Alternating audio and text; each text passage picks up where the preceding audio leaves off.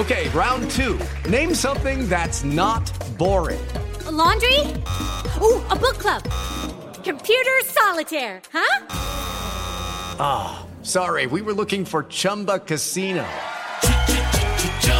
That's right. ChumbaCasino.com has over 100 casino style games. Join today and play for free for your chance to redeem some serious prizes.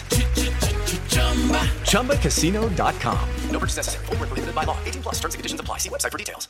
Miércoles 7 de diciembre de 2022 y esta es información que sirve. Segundo día de análisis en la Suprema Corte de Justicia y la liberación no llega. Héctor, Juan Luis y Gonzalo se quedan tras las rejas en Tabasco. A pesar de que los 11 ministros están de acuerdo en otorgar el amparo a los acusados de secuestro.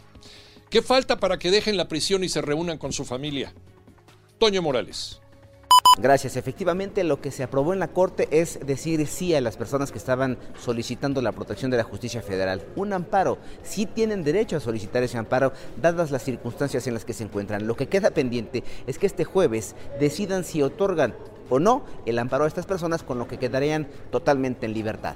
Dicen en Veracruz que ahí no hay tráfico de bebés. Esto es lo que opina la fiscal Verónica Hernández luego del caso de Rosa Isela esta joven de 30 años a la que engañaron, la asesinaron para robarle su bebé.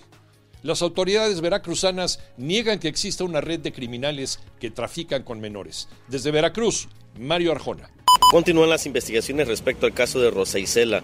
Hay dos detenidos, presuntamente por el asesinato y sustracción del menor de la joven madre de ocho meses de embarazo.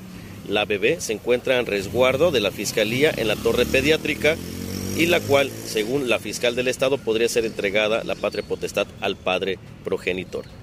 Listos los ocho mejores en Qatar. Alex Cervantes. Por primera vez y después de 17 días de actividad, hay una pausa en el Mundial para dar paso a la siguiente ronda, es decir, a los cuartos de final, donde tenemos una final adelantada, Francia frente a Inglaterra. Países Bajos jugará contra Argentina, Marruecos, la gran sorpresa, enfrentará a los portugueses y Croacia contra Brasil. Ocho equipos buscando llegar a la final y conseguir el título mundial. Viernes y sábado se disputarán los partidos de estos cuartos de final.